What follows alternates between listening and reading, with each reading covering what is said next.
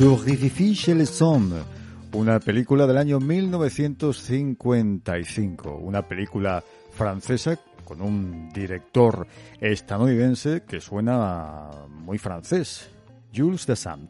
Y para hablar de esta película, para muchos un clásico absoluto de, de, su género, del género negro, incluso para Truffaut, que hablaba maravillas de esta película. Tenemos con nosotros a José Manuel Álvarez, director de Mundo Doblaje. José Manuel, bienvenido.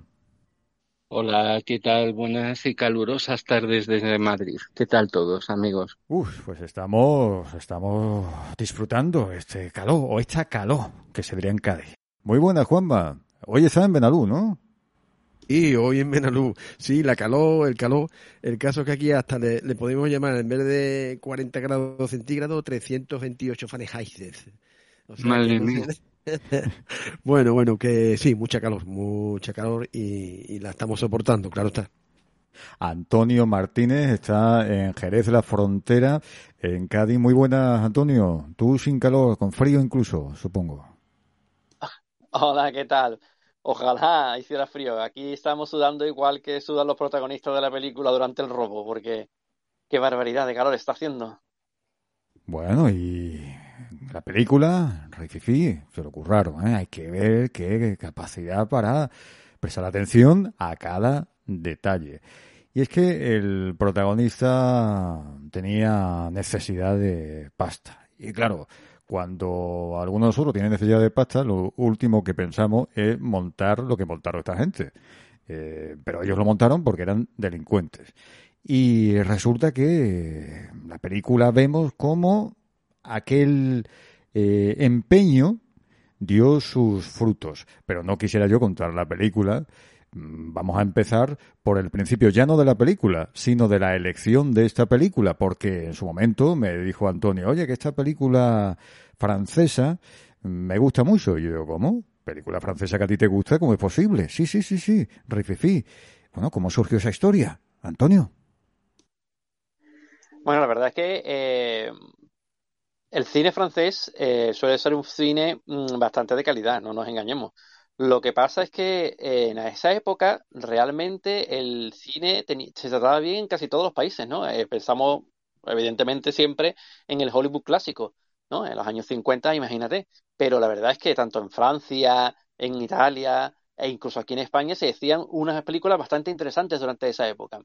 Y en el caso de Rififi, además, eh, a mí ya sabes que soy un fanático del cine negro, me encanta el cine negro, entonces claro, tomar esa parte del cine negro francés que tiene eh, diferentes vertientes, pero que la verdad es que está bastante conseguida en, muchas de sus películas. Y en esta, particularmente, yo creo que es que no solamente la mejor película de cine negro francés, eso es evidente, sino incluso en general es de las mejores películas de cine negro.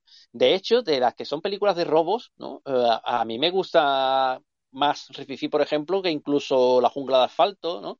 O que Atraco Perfecto, ¿no? Que son películas norteamericanas. Esta, desde luego, tiene el sello de un director norteamericano. No debemos olvidar que, el director, eh, de, que Jules es un director norteamericano que tuvo que irse a Europa a hacer películas por culpa de la caza de brujas, ¿no?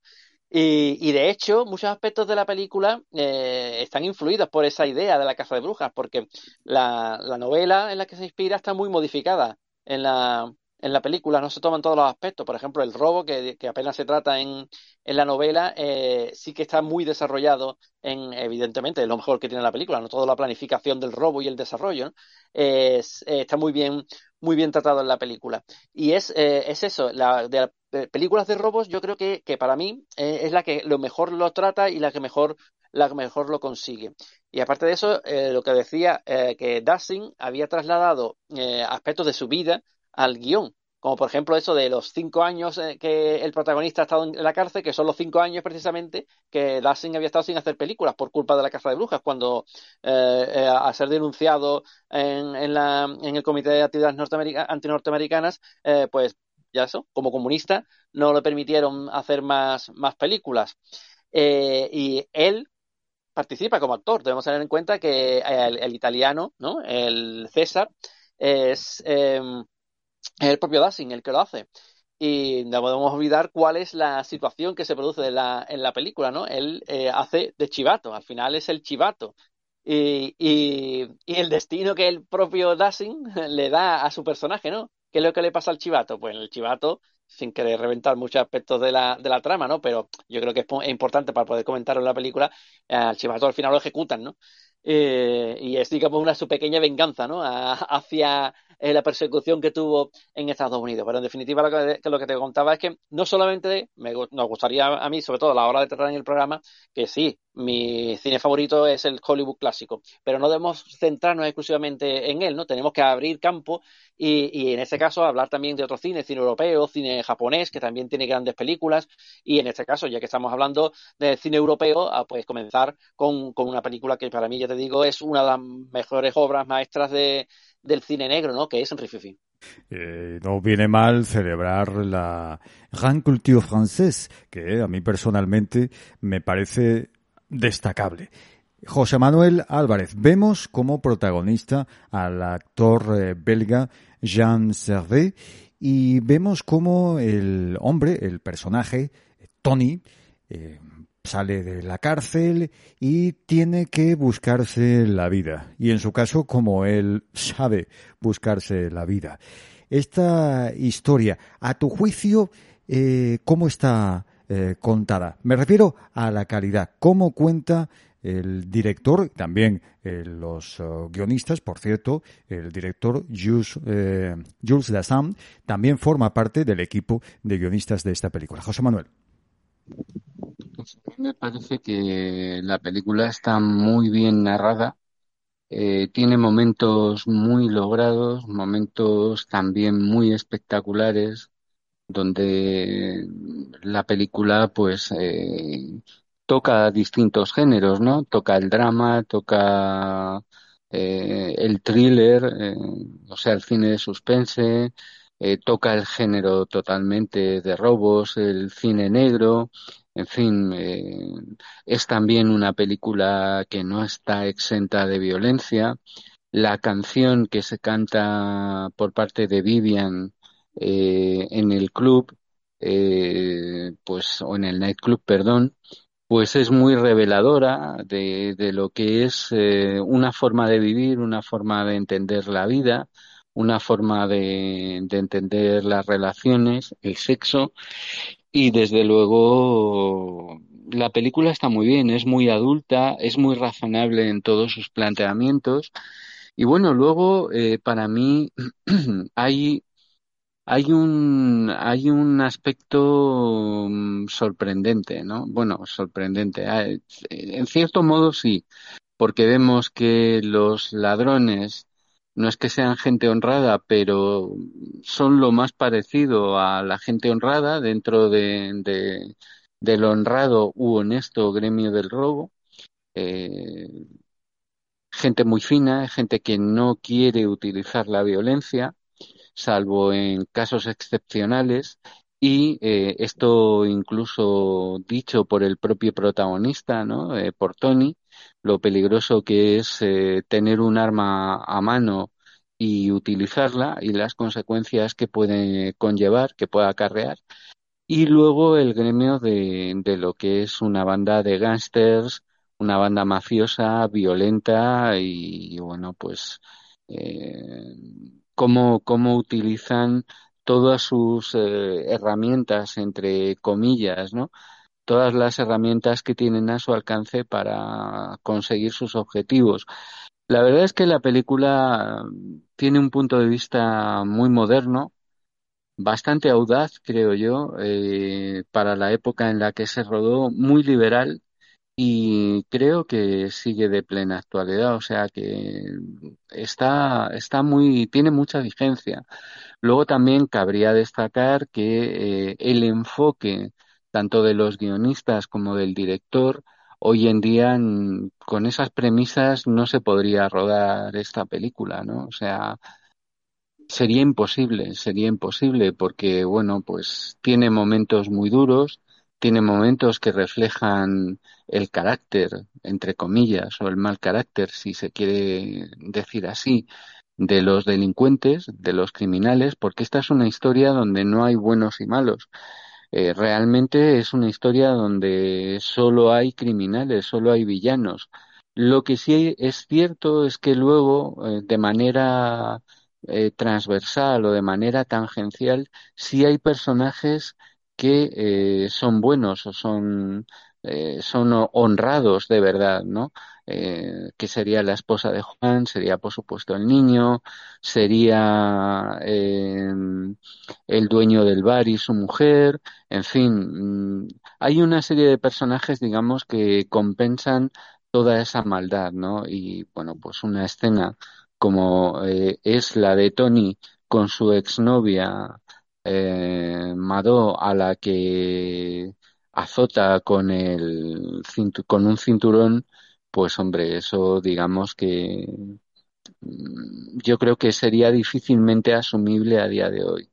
Incluso la canción, eh, que es una canción que habla pues sobre todo de violencia, de sexo, de maltrato, de sadismo, de masoquismo, mm, entre otras cosas, pues eh, sin embargo mm, es una canción que parecería difícil encajar en una época como era mediados de los años 50 y sin embargo hoy en día yo creo que estaría totalmente fuera de lugar, ¿no? Porque el juego que hay de las sombras, las siluetas, la pistola humeante, yo creo que todas esas referencias visuales que son referencias eh, sexuales 100%, pues eh, yo creo que eso hoy en día, de la manera en la que está expresado eh, en imágenes y, contado, yo creo que no se podría no se podría plasmar, no, no, no estaría nada bien visto.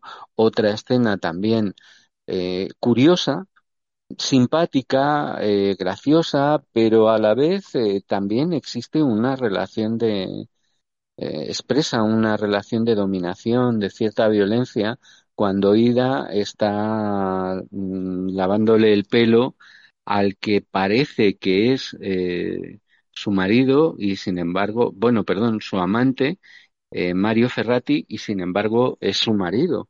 Mm, no sé, es que ya digo, tiene momentos realmente, realmente brillantes y realmente sorprendentes, sobre todo pensando en la época en la que fue rodada.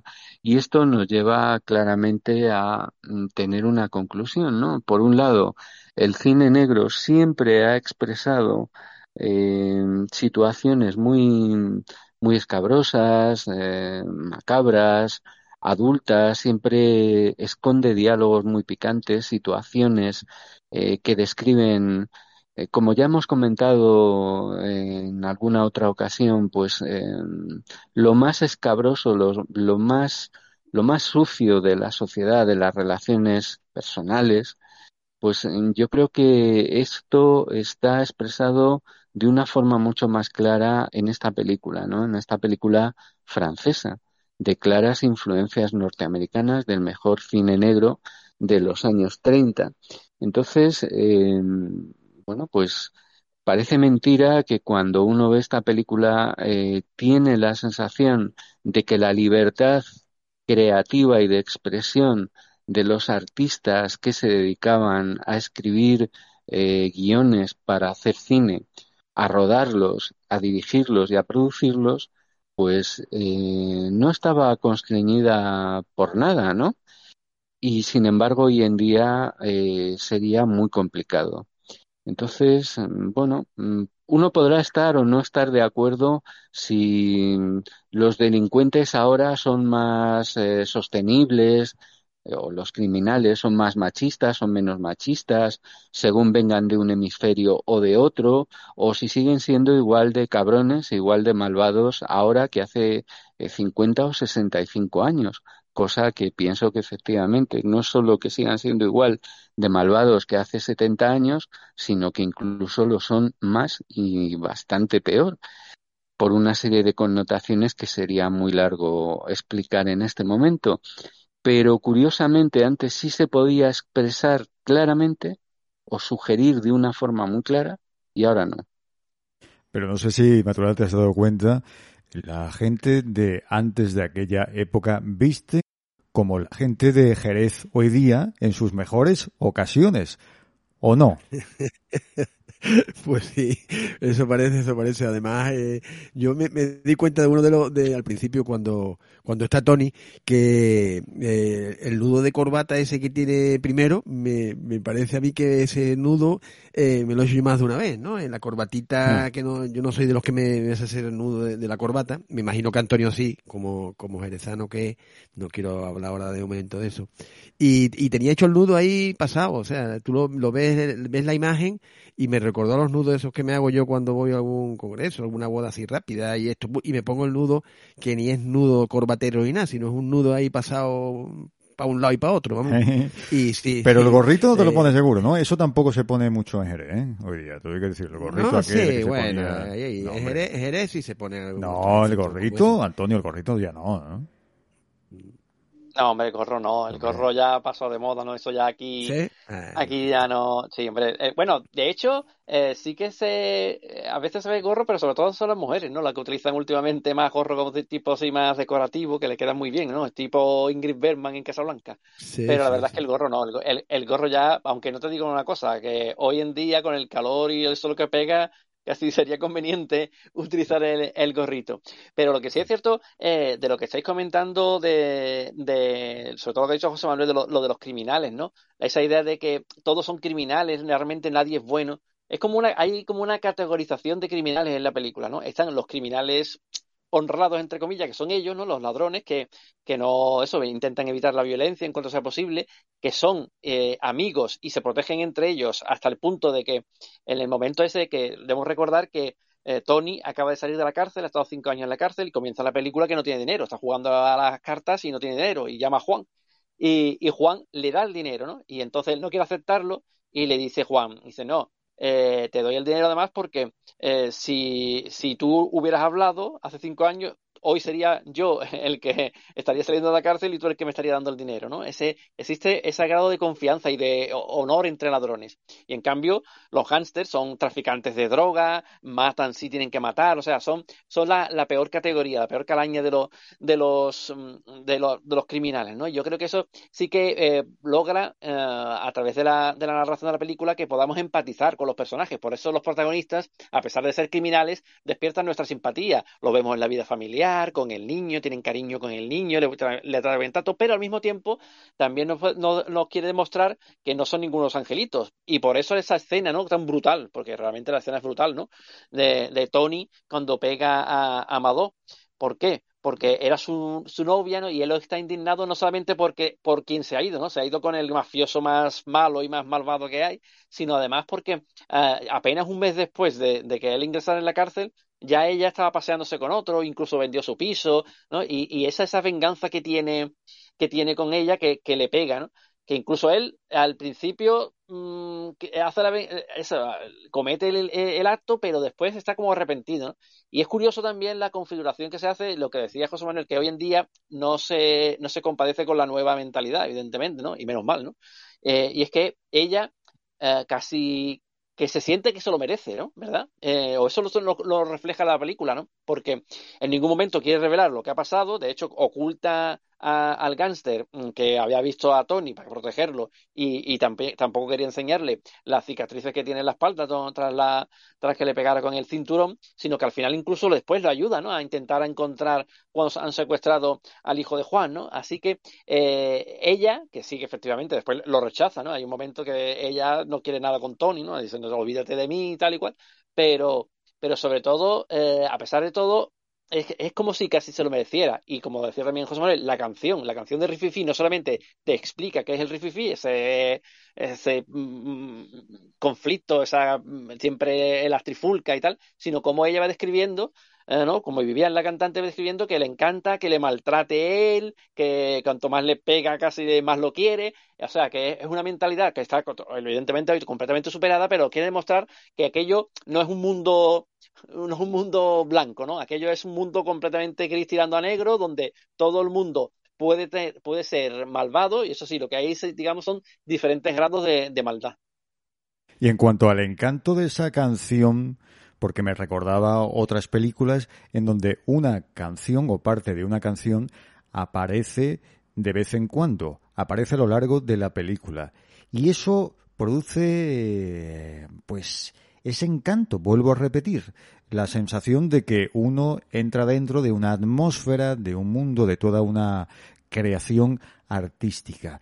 ¿Esa sensación eh, también la tuviste tú o, solo yo? Maturana, ¿tú la tuviste o no la tuviste? ¿Sí o no? Sí, bueno, esa, eh, eh, el tema, el tema de Rififi, pues sí, hombre, esa sensación durante la película, pues también, también la sentí, sí. aparte, aparte que me, me encantó, ¿no? la forma de, mm, la coreografía de, de, de Rififi y como, y después me di cuenta las la elasticidad que tenía, ¿eh? porque se ponía, la, se ponía el, dedo gordo del pie, se lo ponía en la coronilla, ¿eh? la, la, habilidad que tenía eh, mientras que ensayaba. No sé si, si acordáis de esa, de esa escena, ¿no? Te has fijado especialmente en esa escena, ¿eh? Es que tú estás pensando en hacer yoga. no, la verdad es que ahí eh, se vuelve otra vez a, a tararear, ¿no? estaba como ensayando, pero eh, de buenas a primeras te ves ese, ese dedo gordo del pie derecho que está en la coronilla como diciendo aquí estoy. Y la elasticidad de esa, hombre, me encantó, ¿por qué no? Eh, sí, sí. Hablamos en la radio que me gusta de la película francesa del año 1955, Rififi, dirigida, dirigida por Jules Dessin. Y estamos con José Manuel Álvarez, director de Mundo Doblaje, Antonio Martínez, abogado, gran conocedor del cine, en particular del cine clásico, y Juanma Maturana, hombre de Cádiz, eso es lo fundamental, y Caricato, que eso también es importante, y maestro sangrador, y ya nos paramos ahí, si no tenemos que dedicar un monográfico. Eh, y tenemos, eh, tenemos a ti, no sé dónde estás, eh, te imaginamos. O tratamos de imaginarte y, bueno, a veces acertamos, a veces no, no sé. En este caso no te imaginamos en aquel mundo que describe Dassan en esta película, Jefefi, del año 1955. Un mundo, lo ha señalado antes José Manuel Álvarez, también Antonio, distinto, un mundo cruel, un mundo oscuro, pero un mundo que también está presente hoy día, solo que quizá con un poquito de menos clase y vestido de otra manera. Y ese código, esos principios que tienen también los delincuentes o algunos delincuentes. Vemos ese contraste entre una banda eh, de gente que se aprecia y que concuerdan y que están eh, buscan un objetivo determinado y otra banda, por así decirlo, de gente que no tiene ningún tipo de escrúpulos. Ese código del criminal eh, frente a la falta de código de aquel que va sencillamente a lo suyo, que si puede matar al otro, pues mejor, porque así le corresponde más botín. Esta diferencia. En el mundo de hoy, en el mundo de ayer, eh, ¿cambiamos, José Manuel, realmente en esencia? ¿Tú crees? ¿Cambiamos en esencia? ¿Crees que eh, la evolución, si tal cosa es posible, nos lleva a ver, o nos puede llevar, más que evolución, los cambios de esos últimos años, y ya no hablemos de la imposición que antes ha señalado, ideológica, que estamos todos sufriendo, nos, lleva, digo, a, no ver con la claridad que sería necesaria que este mundo oscuro, diferente, pero igualmente oscuro, existe hoy día, está en todas partes, pero queremos mirar la realidad como si viésemos una película eh, coloreada en exceso. Pues yo creo que sí, ¿no? Yo creo que al fin y al cabo de lo que se trata por parte de algunos de los que quieren imponer su ideología totalitaria a los demás, es de dar la sensación de que vivimos en los mundos de Yuppie, ¿no?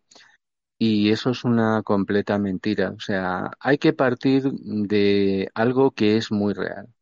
Por un lado, la mayor parte de los, vamos, la mayor parte no, el 100% de los ideólogos de la corrección política, del feminismo chupiguay, pop radical y demás porquerías eh, que cuelgan de la corrección política, del indigenismo, del revisionismo histórico, etcétera, etcétera, ellos sí que viven en un país de las gominolas. Y el peligro, el peligro, eh, es que cuando dicen eh, dentro de unos años no tendrás nada y serás feliz. A mí a lo que me remite es a una película de Spielberg muy buena, magistral, que yo recomiendo a todo el mundo que vea, en la cual el protagonista pues eh, vive en medio de una extrema pobreza, en un mundo lleno de una desigualdad abismal, en la cual eh, pues la mayoría no tiene prácticamente nada y una élite lo tiene casi todo. Sin embargo, en el metaverso, en el mundo virtual, eh, pues bueno, todo es posible, él es un gran piloto, es un hombre capaz, o un chaval, mejor dicho, capaz de hacer las mayores hazañas, pero su vida, su vida real, está inmersa en una gran cloaca, en la miseria.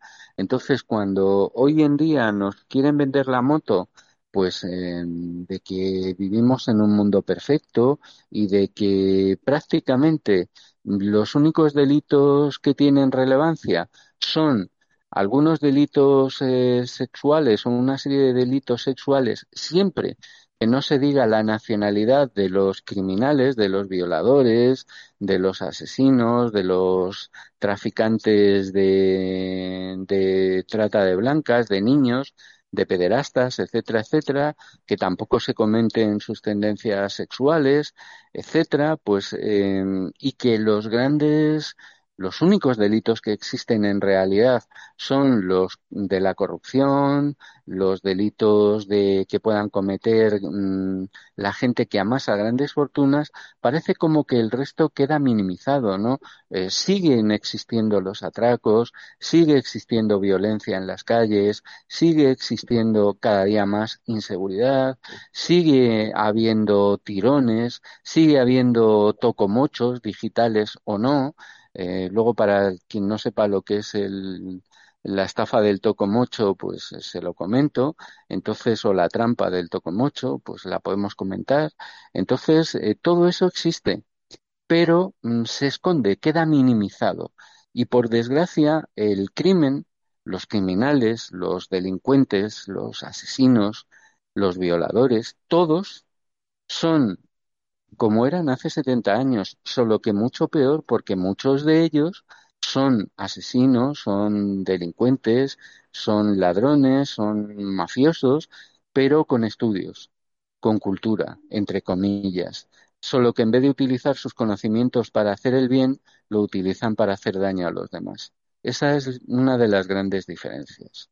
Se nos quiere ocultar porque no queda bien, claro. Me vais a permitir que acuda a la Constitución Española, título primero, capítulo 2, sección primera dedicada a los derechos fundamentales y libertades públicas. En el artículo 20, libertad de expresión, leemos que se reconocen y protegen los derechos a expresar y difundir libremente los pensamientos, ideas y opiniones mediante la palabra, el escrito o cualquier otro medio de reproducción. A la producción, y creación literaria, artística, científica y técnica, la libertad de cátedra a comunicar o recibir libremente información veraz. Y luego más abajo se señala en el artículo 22 que el ejercicio de estos derechos no puede restringirse mediante ningún tipo de censura previa. La Constitución lo dice muy claro. Y aquí tenemos a Antonio Martínez, que es abogado. Censura previa. Nos vemos abocados a ella? Antonio. Bueno, evidentemente la Constitución está pensando sobre todo desde un punto de vista legal, ¿no? Eh, para evitar que el Estado o las administraciones públicas eh, coarten la libertad de expresión de, de, los individuos, ¿no? Pero yo creo que en el momento actual que vivimos, esa censura previa no es tal que provenga directamente del Estado, sino que procede de los propios individuos. ¿no? Eh, estamos en la vida de la autocensura, porque eh, a través de la configuración que se está haciendo en muchas ocasiones del pensamiento único, de si se, extiende como un mantra y si te sales mínimamente del camino, ya eres contrario, se supone que, eres contrario a ese pensamiento único, eh, eso provoca que en muchas ocasiones se, se genere esa autocensura. El pensar, bueno, tengo que pensar a ver si digo o no digo esto, o si escribo o no escribo esto, o en el caso del cine, si hago o no hago esto en la película, eh, porque me puedo buscar un lío, ¿no? Y hoy en día eh, es lo que estábamos hablando justamente, por ejemplo, del caso de, de cuando Tony le pega a Amado. Hoy en día sería muy difícil, yo creo que, que, se introdujera así la, tan, de una forma tan visceral, ¿no? Y tan sangrante ese, ese aspecto de, le pegó a ella y en cambio ella casi como que entiende que se lo merece, ¿no? Eso hoy en día yo creo que sería completamente un escándalo y yo creo que se, que se evitaría establecerlo, evidentemente, de lo que decíamos también de la canción. La canción también, en, en todos sus aspectos, eh, se consideraría, ya te digo, de una forma previa eh, el, el evitar ponerlo. Esto está provocando, evidentemente, una pobreza a la hora de la creación. Eh, porque en el momento en que ves limitados los aspectos que tú puedes tratar, eh, pues evidentemente limitas no solamente la propia creación artística, sino los contenidos a los que puedes acudir. Eh, yo creo que no debe evitarse el tratar de una materia u otra. El problema es el enfoque que se le puede dar, ¿no? por ejemplo, estamos viendo la película, pero la película no supone en ningún caso exaltación de violencia hacia la mujer. Estábamos viendo precisamente un aspecto criminal, alguien que son, ah, que son realmente mm, la lacra de la sociedad, ¿no? en, sus diferentes grados, pero al, fin y al cabo es eso, la lacra de la sociedad. Y el hecho de que tú estés reflejando una realidad no quiere decir que tú estés promoviendo esa realidad, o sea, o promoviendo ese tipo de actitud hacia la mujer, ¿no? En este caso, ya te digo, del comportamiento que tiene Tony hacia, hacia Amado. Pues esto se extiende en otros muchos aspectos, ¿no? Yo qué sé, eh, no se pueden fíjate, incluso desde el punto de vista positivo, imaginemos que alguien quiera hacer una película en la que sea fundamentalmente un, un, componente de tipo religioso, en el que alguien que sea muy creyente y quiera establecer la, difusión de, su credo. Eso hoy en día mmm, queda reducido también a unos círculos muy, muy restringidos, porque si se establece también desde un punto de vista más amplio, se ve como, oh, no, es que es la imposición de la moral católica, no la queremos tampoco, es una... o sea, eh, que se ve de, tanto desde un punto de vista de, de, aspectos delictuales como de otros aspectos que no tienen por qué serlo, porque cada uno tiene sus propias creencias morales y religiosas. Pero sin embargo, eh, existe, ya te digo, esa idea de la autocensura. Y por otro lado, la, la censura mm, que sí que sería oficial, ¿no? Evidentemente hoy no debe, no debe al menos existir, aunque ya está en funcionamiento esa comisión de la verdad, esa extraña que han creado desde el gobierno, ¿no? Que no sé cómo, quién tiene que decidir qué es la verdad y qué no lo es. La verdad es que es bastante inquietante, eh, pero mm, en esta película se refleja en, muchos aspectos de lo que sí se hacía esa censura, ¿no? Vemos el, eh, que vea la, película, sobre todo doblada, verá que hay ciertas, ciertas fases de la película en las que están subtituladas en francés. ¿Por qué? Porque estaban, eh, son partes que estaban censuradas, algunas evidentemente por tipo de contenido sexual, otras incluso porque para evitar cómo, se durante el robo eh, consiguen anular la alarma, la alarma perdón. entonces, la censura, eh, evidentemente, es algo completamente negativo hacia, hacia ya, no hacia la libertad, sino incluso al aspecto de, de, la, de la, propia, mm, el mantenimiento del Estado social y democrático de derecho. Porque en el momento en el que se coarta la posibilidad de expresarse a cualquier persona, eh, esto determina una pobreza intelectual, una pobreza en el debate, eh, una pobreza en cuanto al pluralismo es evidente que cierto, no todas las ideas son, válidas, ¿no? Por ejemplo, alguien que estuviera eh, preconizando el maltrato a la mujer o el racismo, pues eh, si, si están tipificados como delito, entonces sí, pero ya está tipificado. Pero el hecho de que alguien que, que piense, no sé, mm, no sé, que algo que no sea de componente, no sé, alguien que, diga que el matrimonio, hasta el momento del matrimonio no debe tener ese sexo, por ejemplo. Pues hoy en día, si sale alguien en la televisión, por ejemplo, mencionando eso, eh, enseguida es tachado de reaccionario, de alguien que es muy religioso, ultra religioso, que va en contra de la libertad individual. Pues bueno, tú estás en contra de su libertad si impides o intentas ridiculizar porque está manifestando cuál es su opinión. Entonces, eh, en tanto no sean delictuales, cualquier tipo de opinión merece ser oída. Otra cosa es que se deba tener en cuenta o no, ya eso que cada uno lo valore. Así que eh, la censura, en, en, el caso de, las películas, además, eh, es evidente que lo que, como decía, lo que produce fundamentalmente es una eh, merma de, la, calidad artística, una merma del arte. Y como tal, el arte tiene que ser libre, tiene que permitir la posibilidad de desarrollar todo tipo de, aspectos y, y todo tipo de ideas. Maturana, y aquella escena casi de 30 minutos en la que vemos cómo, bueno, primero, hay que decirlo, se lo curraron muchísimo el atraco, aquella joyería ¿eh? en Maturana, se lo curraron muchísimo. Pensaron en todos los detalles, que ve el agujero que hicieron ahí arriba. No, lo tenían, no tenían controlado, ¿eh? Yo siempre tuve, tuve la ilusión de hacer un atraco sin violencia, ¿no? Porque si te pones a pensar, los atracos de bancos y demás, pues bueno, cuando ya empiezan con las armas y demás, pues ya le... Pero de ese tipo de atraco, eso a mí me, me encantó, me encantó siempre haberlo eh, protagonizado y pensado, ¿sabes? No tanto en la, tanto como una buena película, lógicamente, como como en la vida real. Es una cosa que siempre me ¿Te ha gustado, tío? ¿Te ha gustado? ¿Todavía está a tiempo? ¿Cómo, cómo? Sí, todavía estoy a tiempo, claro que sí. No, de todas maneras, lo que estabais diciendo antes de, la libertad de expresión, el artículo y tal, yo nada más que recuerdo que aquí en las Cortes de Cádiz, pues ya hablamos en 1810 de la libertad, ¿no? Y, y, también en 1812 fue cuando ya se habló de, de la prensa y libertad de escribir y tal. Y bueno, pues sí, en la película eh, yo te digo una cosa, sale lo de, de pegarle, claro está, con la correa, como hemos dicho, pero también a él en la bañera le pega tela, la, la, novia, ¿eh? La, piba le pega unos palizones en la bañera, que le gusta a él, ¿eh? pero bueno, eh, son palizones diferentes. Eso, yo creía, yo creía, digo, a ver, que lo está diciendo en serio o, o, es de broma, hasta que luego me di cuenta que era de broma. Le da, le da, le da, unos buenos guantacitos en la yo, Pero el agua, el agua que llega, llega hasta ir viendo el agua y vamos, es que eh, más que risa lo que provoca es... pero, le gustó, le gustó. Hombre, también el masoquismo existe, ¿eh? Sí, sí, también existe, ¿no? De todas maneras, ya te digo, volviendo a lo de lo, de lo bien programado que lo tenían y lo bien pensado, eh, de todas maneras yo creo que alargan mucho el tiempo eh, hasta que entra la música, ¿no? De, de, porque también los policías cuando llegan, eh, también hablando por mímica, yo digo, aquí pasa algo, y, y, el, el, tendero que le dice que quiere llamar por teléfono y no habla nadie, todo el mundo callado, ya en ese momento podía haberle dicho al policía, en, mi opinión, uno de los dos policías, oye, que yo, este coche, ese coche, mira, el coche, mira, vamos, no, no, ahí, calladito. Sí, sería para cogerlo a lo mejor, pero mmm, ahí podrían haber hablado un poquito los, los los dos policías, ¿no? Digo yo, no sé. Igual ustedes que, que opináis de otra manera y sabéis lo que estáis diciendo, había que aguantar hasta ahí, ¿no?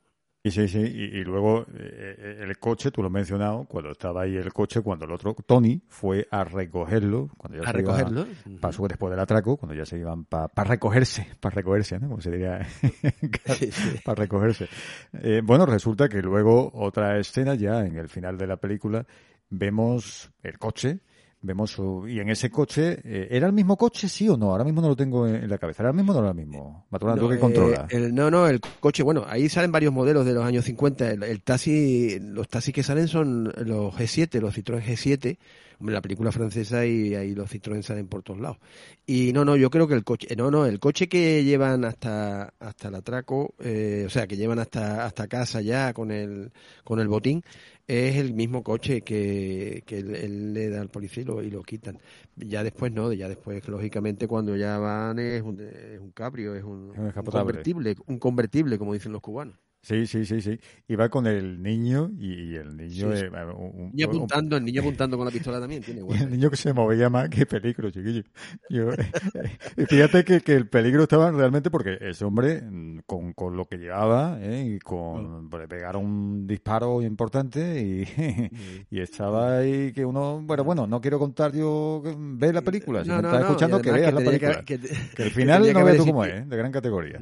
Mm, el final, el coche, el niño ahí sin cinturón de seguridad. Nada, nada. Eh, igualito, igualito que los coches de ahora, que te dan por el carril y el momento que te sales del carril te, te corrige. Ese con el, con los adelantos de hoy en día, ese llega a su casa, vamos, perfecto el coche. y la meche, la meche, ¿no? ¿tú te crees que la, meche te deja? ¿Te deja arrancar sin que tú estés con tu cinturoncito puesto?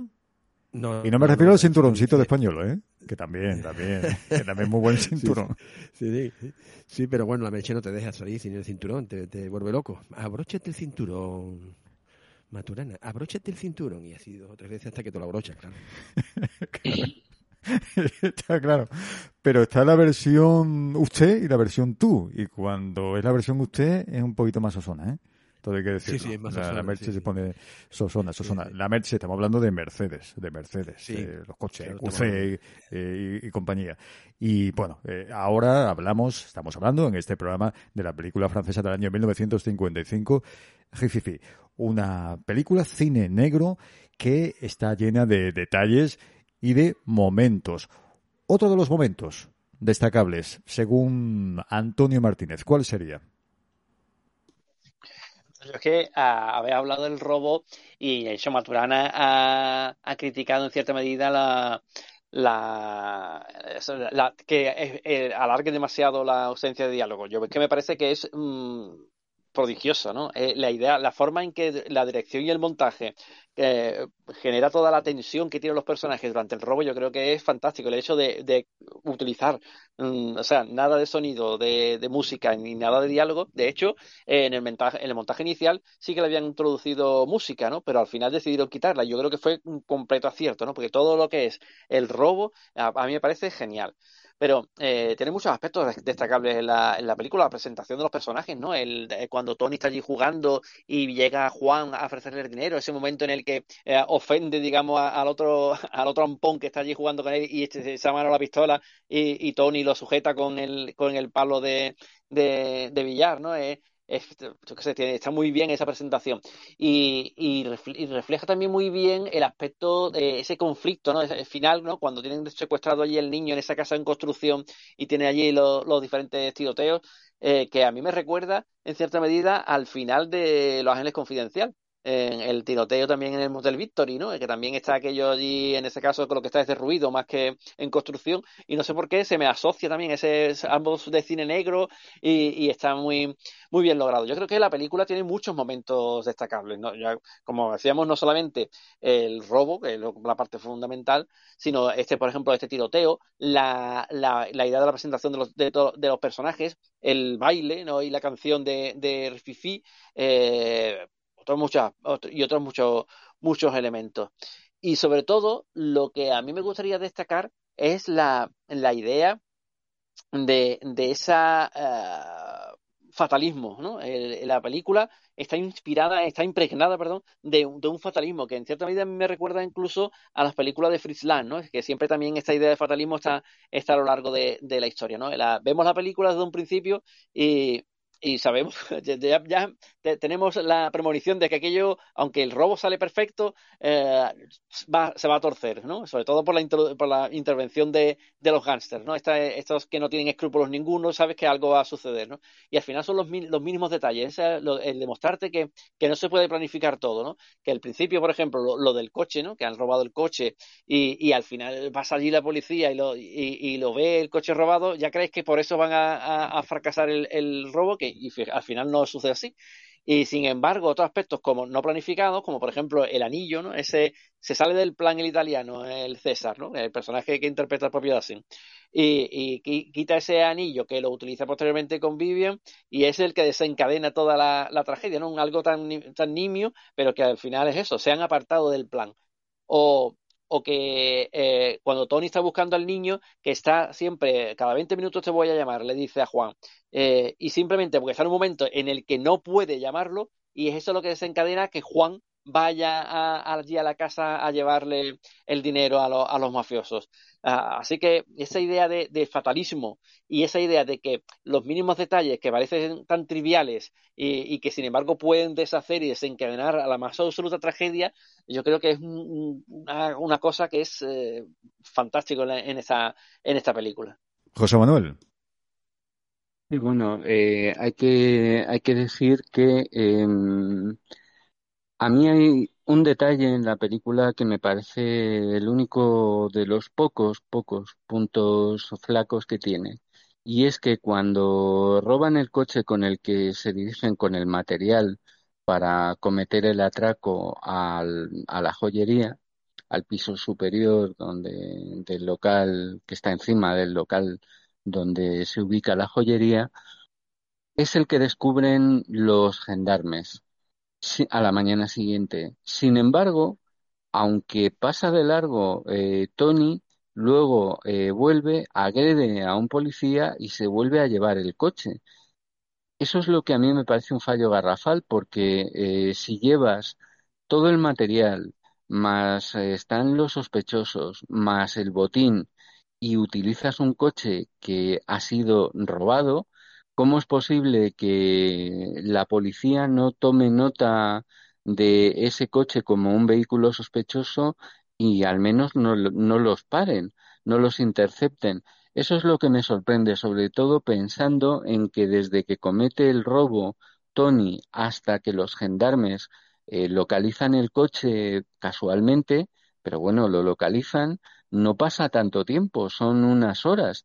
Entonces, eh, yo creo que es el punto menos, menos inteligente o más torpe eh, de la película. Por lo demás, insisto, creo que se trata de una obra maestra que tiene momentos muy, muy, muy buenos. Creo que además tiene una banda sonora sensacional, que está muy bien, muy bien llevada. Y luego, bueno, pues eh, hay una característica de esta película y de muchas otras de más o menos la misma época y de los años 60 en la que, que las une a todas ellas, ¿no? Es el hecho de que aunque el atraco sobre el papel es perfecto e incluso salga bien, al final el criminal por una u otra razón siempre paga y es el que acaba perdiendo. Eh, yo entiendo que socialmente, por, por la moral, eh, por el bien de la comunidad, por así decirlo, ¿no? El bien se impone y los criminales nunca ganan. Pero de todas formas, eh, es curioso. Esto es mucho más palpable en otra película que a mí me gustó en su momento. Bueno, las veces que la he visto no me ha acabado de convencer. Es el asalto, creo que se llama así, al Banco de Inglaterra. Eh, una película que comparada con Rififi es mucho más, más tosca, más torpe, mucho más dramática y que si algo tiene en común con esta es que todo sale mal. Todo les sale mal a los protagonistas, no les sirve de nada el, efectuar un atraco brillante e inteligente.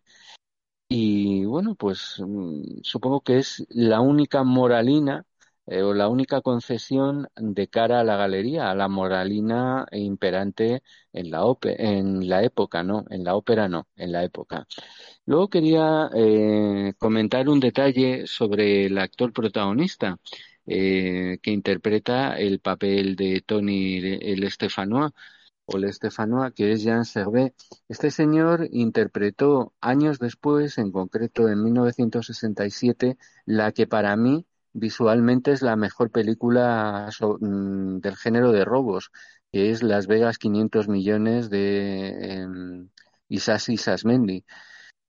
Hace el papel protagonista, Gino Vincenzo, y a quien no haya visto esta película española yo se la recomiendo porque todo lo que es la preparación del atraco, el desarrollo del atraco y cómo se las ingenian para llevarse literalmente el botín, que efectivamente son 500 millones de dólares robados a la mafia de Las Vegas, pues es verdaderamente brutal. Desgraciadamente la película, la parte final, mm, está resuelta de una forma bastante torpe, pero todo lo que es lo anterior es sencillamente magistral e insisto, quien no la haya visto se la recomiendo y tiene en común con Rififi a su protagonista, a Jean Servet.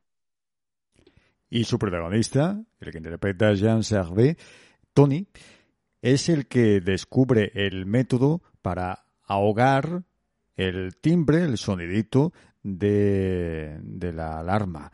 Maturana, Maturana, Maturana, aquel descubrimiento tan significativo, si no llega a ser por él, no hubiesen entrado probablemente hubiesen encontrado otra fórmula, pero él halló esa manera de hacerlo. ¿A ti se te hubiese ocurrido? Bueno, no sé, ahí estuvieron liados hasta que dieron con la, con la tecla, ¿no? Pues no sé si me hubiera ocurrido. La verdad es que tampoco era una alarma muy sofisticada. Imagínate ahora y con un spray y, para la alarma así, pues fíjate, ahora ahí se, reirían de ti, ¿no? Pero bueno, sí, que, que fue buena idea eh, la que tuvo, esa, esa alarma mm, que, que paró. Vamos, eh. De hecho, eh, es como una especie de, de goma espuma, ¿no? Que al final, que es lo que hacía que no sonara el ruido, ¿no? Y bueno, pues fue buena idea, sí, se le ocurrió aquí al tío. Oye, y el detalle del, del paraguas, cuando hicieron el, el, boquete aquel. Barba en el paraguas. De Umbrella, de Umbrella también estuvo ahí sembrado ahí la Umbrella. Sí, sí, sí. Paraguas fue, fue, claro que es que fue todo un trabajo, ¿eh? Que si te pones a pensar tal como iban haciéndolo, eh, tenían que coger del paraguas poco a poco todo lo que iba cayendo en el paraguas. Bueno, era, y claro, eh, hay, qué, qué idea, mejor, y mira, estoy pensando en hacer, en hacer, algo de eso, pero lo del paraguas. Ya, no. bueno, tú, mejor, aquella época te hubiese venido mejor a ti. Aquellos años, eh, hombre, para hacerlo, sí, por, porque, sí, porque ahora no veas tú. bueno, ahora también hay, hay, también sus cosas, ¿sabes? Ahí, sí, ¿no? Ahí habrá que pensar. Sí, sí, también hay, también hay ahora con... Bueno, pero cuando tenga el plan, ni nos llame, no nos llame ni Antonio, ni José Manuel, ni a mí, que somos gente decente. no, hombre, yo, yo verás, lo, vamos, lo vamos a planear. No queremos terminar como lo de la película. Mira, lo vamos a planear, aunque Ahora... sea para entrar en un restaurante a comernos un buen jamón. que ya idearemos cómo, cómo uh. nos vamos a comer ese jamón sin que se den cuenta. Ah, que tú estás hablando, espérate, para hacer una chirigota, una chirigota callejera, ¿no? Sobre ese tema, el año que viene. Sí, una ah, chirigota claro, callejera. ahora te pillo, ahora te pillo para una chirigota. Los rififí, los rififí del jamón. Eso es.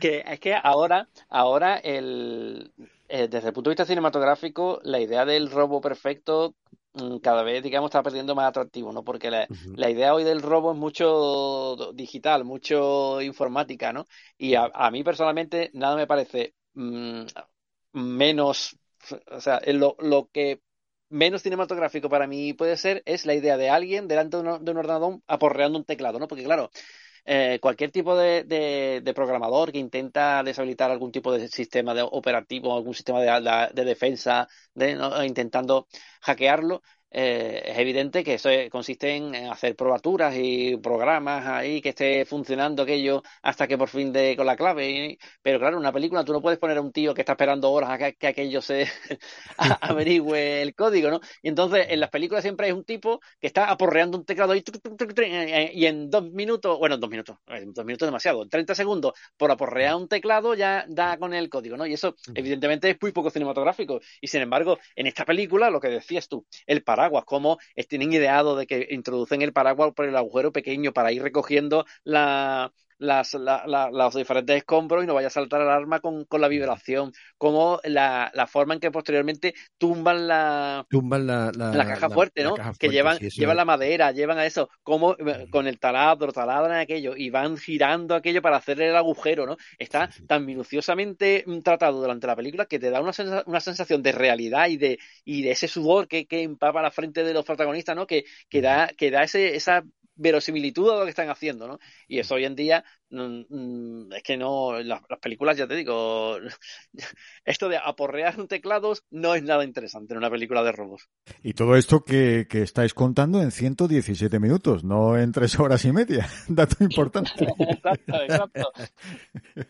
Porque ya lo hemos dicho en otra ocasión, hoy día hay que ir descansado al cine porque lo mismo está ahí toda la tarde o toda la noche. Y si no tiene la suerte de que el cine que te toca tiene un asiento en condiciones de los buenos y de los cómodos, lo pasa más bien mal, ¿eh? Desde luego. Eh, una experiencia complicada. Sería interesante que fuera eh, un asiento reclinable, por si acaso no te gusta demasiado, por lo menos que te compense lo que has pagado, porque a, a veces el sufrimiento es, es, es, demasiado. Tanto es así que de la última experiencia cinematográfica que tengo, todavía tengo secuelas de esa experiencia y no quiero volver al cine. tengo que asegurarme de que bien ponen un, un, un rififí, si lo ponen, oye, voy, de, del tirón en el cine.